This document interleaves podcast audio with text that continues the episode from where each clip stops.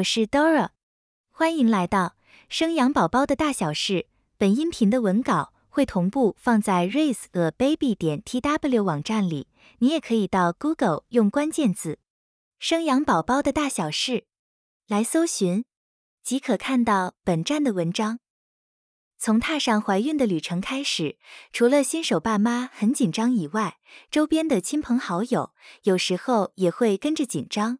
怀孕期间有很多的禁忌要遵守，不管是饮食还是作息，有些有医学根据，有些没有。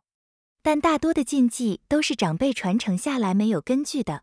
如果都加诸在孕妇身上，其实会造成孕妇的身心灵很大的压力。因此，Dora 在怀孕期间都选择听听就好，或者只听医生怎么说就怎么做，让自己以轻松的心情来享受这趟旅程。本以为禁忌的影响只存在于怀孕期间，殊不知生产完后又有另外的一堆禁忌要遵守。所以今天 Dora 要与你探讨的题目是：有需要这么紧张吗？坐个月子这么多禁忌？现在。就让我们一起来看看哪些禁忌值得注意，哪些禁忌只是无稽之谈。首先要与你分享的是，的确需要注意的坐月子禁忌，分别有以下三点。第一点，不要长期卧床。产妇生产完后，身体非常的虚弱，因此常辈们都会希望产妇好好的休息静养，最好是都不要挪动。但其实这是错误的。如果产妇长期卧床不动，对于产妇的康复是不利的。卧床会使得肠胃蠕动下降，会造成便秘，亦容易增加子宫脱垂的几率。因此，建议产后妈妈们在身体允许的状态下，建议多走走运动，而且下床走动也会增强腹壁肌肉的收缩力。第二点，不可过于劳累及喝冰冷的东西。产妇生产完后，子宫以及骨盆肌肉尚未完全恢复，这时候如果用力过度，会导致子宫下垂。因此，在生产过后的两个月，尽量不要搬重物，防止骨盆腔以及脏器脱垂的可能性发生。另外，坐月子期间应尽量避免碰生冷的食物或东西，因为产妇的骨缝尚未完全闭合，如果触碰生冷的食物或东西，容易使得寒气入体，而留下关节炎或头痛之类的病根。Dora 在坐月子期间就是常常喝生冷的饮料，导致现在常常会偶尔头痛，这真的很重要，要注意。第三点，产后吃红糖。根据《本草纲目》的记载，红糖具有化瘀生津、散寒活血、暖胃健脾、缓解疼痛的功用。在生理期时喝红糖水可以缓解经痛；如果是生产过后喝红糖水，可以促进子宫收缩以及恶露的排出，亦可以促进乳汁的分泌。另外，也有报道提到过，产后喝红糖水有利于利尿，可以减少尿滞留的产生，避免尿道的感染。虽然红糖的好处很多，但食用过多仍会造成反效果。如果食用过多的红糖水，可能会引起产妇的阴道流血不止，导致恶露量增多，衍生为失血性的贫血，不利于子宫的恢复，而影响身体健康。所以，红糖如果适当的食用的话，对身体是好的。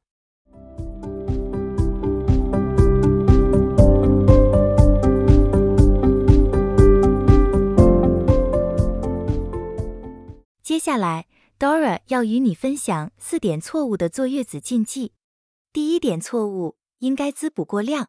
生产后的妈妈身体是非常虚弱的，加上如果要喂母乳。更是需要大量营养，但分量应该控制，不宜过度滋补，否则容易造成产后肥胖，也会造成脂肪代谢失调，而引起各种疾病。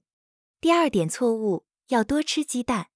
鸡蛋是营养非常丰富的食物，因此会有很多长辈希望孕妇多吃鸡蛋，补充营养。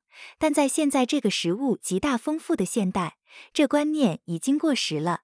产妇应该要均衡的饮食，包含肉、蛋、奶、豆类以及蔬菜水果，以达到膳食平衡。另外，产妇在生产过程中会消耗大量的体力，消化及吸收能力会减弱。如果吃太多鸡蛋，反而会增加肝脏、肾脏的负担。第三点错误，不能洗澡洗头。生产后的产妇容易流汗，乳房因分泌乳汁容易溢奶，下体又会排出恶露，容易全身有味道及黏腻感。此时应该要比平时更加注意卫生及整洁。早期之所以有不能洗澡洗头的禁忌，是因为洗完之后毛孔全开，如果吹到冷风会容易头疼感冒。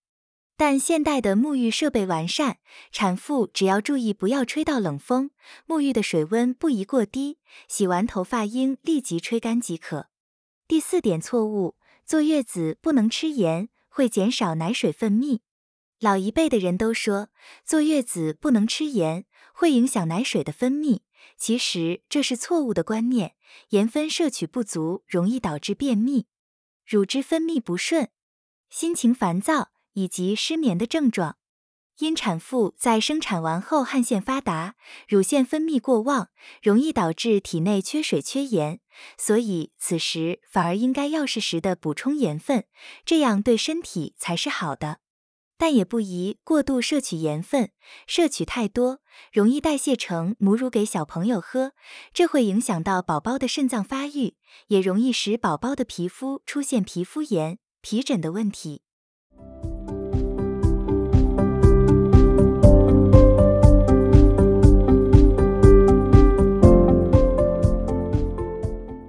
接下来要与你分享的是坐月子该怎么吃。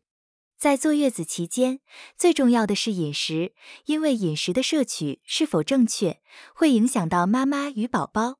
因此，接下来探讨坐月子期间饮食应该注意的四点地方。第一点是有关于产后的饮食营养重点。坐月子期间的饮食应以清淡为主，不可以太过油腻或重咸。过于油腻或太咸，容易让乳腺不通，进而引发乳腺炎。另外，饮食也应避免冰冷凉性的食物，应以温热的食物为主。另外，饮食应多多补充蛋白质、铁质、卵磷脂、钙跟镁的营养。第二点，哪些是坐月子期间不能吃的食物呢？在坐月子期间应避免吃到的食物有四种：第一种是寒凉的食物，第二种是退奶的食物，第三种是重口味刺激的食物，第四种则是高脂肪的食物。禁吃寒凉的食物是为了避免寒气侵入体内，而导致有头痛的可能性发生，让身体变得虚弱。禁吃高脂肪的食物，是为了避免让产妇的体重增加，而无法顺利的健康的瘦下来。退奶的食物，则应该让哺乳的妈妈仔细观察自己的饮食及泌乳状况，因为每个妈妈对于退奶食物的定义，会因为体质的状况而不同。所以，如果有担心的食物，或吃了发现奶量会减少的食物，就降低食用它的频率或摄取量。而重口味刺激性的食物容易代谢在母乳内，让宝宝吃到，对宝宝有不好的影响，所以应该也要避免掉。第三点，需注意产后调养的三大阶段。在刚生产完的时候，可以利用前三周好好的调养身体，透过观察身体的症状，用正确的方法坐月子，好好的补充营养，充分的休息，就可以带来往后几年的健康身体。刚生产完的第一周，那时候正是排恶露最多以及伤口恢复开始的时期。调养的重点主要在于排恶露以及增加泌乳的量。这个时期适合的汤品是青木瓜排骨汤以及花生猪脚汤这些发奶的汤品，并且应避免麻油和酒相关的饮食。生产完的第二周，这个阶段主要是调节脾胃、补肾和修复腰部的部分。调养的重点应该以补充杜仲相关的料理为主。适合的汤品有杜仲炖鸡汤或是黑豆杜仲鸡汤。补充杜仲主要是可以舒缓腰酸背痛的问题。这类饮食适合体质燥热的人饮用。如果是虚寒的体质，则需要先询问过医生，会比较合适。生产完后第三周，主要是以补血养气、巩固营养为主，调养的重点在于补血养气，增加产妇的免疫力。适合的汤品有何首乌鸡汤以及栗子鸡汤等等。这时候可以开始吃一点点米酒的料理。针对体质虚寒的人，在这时候可以补充一点点的麻油，而体质燥热的人不适合补充麻油，而是适合补充何首乌来调养身体。第四点，可以增进乳汁分泌的汤品与饮品有哪些呢？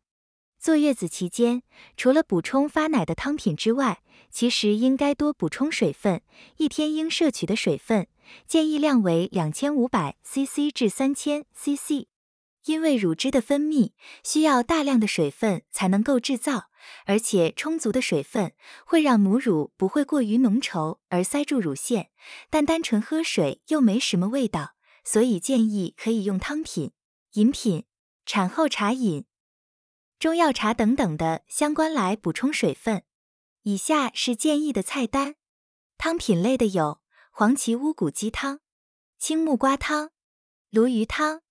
山药排骨汤，发奶饮品类的有鲜奶、豆浆、花生牛奶、奶茶；产后茶类的有黑豆水、桂圆红枣茶、葫芦巴茶；中药茶类的有甘草茶、当归茶、杜仲茶、王不留行；其他的则有黑麦汁、鸡精等。怀孕期间与坐月子期间之所以有这么多禁忌要遵守，主要是因为不管是早期还是现在，都很看重孕妇及产妇的身体状况，以至于过于小心翼翼，而衍生出很多所谓的禁忌。有些禁忌从古时候沿用到现在还可以照办，一定有它的道理；但有些禁忌则需要根据现在的状况而有所调整。新手妈妈带小孩很辛苦，不应该被禁忌框住。只要做这些事情，不会让自己觉得委屈、不舒服，其实遵守也没关系。但如果遵守禁忌会影响生活品质，而导致心情不佳、情绪作息不好，那就不应该盲目遵从。同样的一句话，不管是怀孕还是坐月子，一切都要让自己舒心为最大原则指标。以上是本音频的全部内容，希望可以让你更加了解坐月子禁忌的相关认识。Dora 会将本音频的文字版本的网址放在音频的介绍里，如果你有兴趣的话，欢迎你点击阅览，也欢迎你到 Google 用关键字“生养宝宝的大小事”来搜寻，就可以看到本站的文章。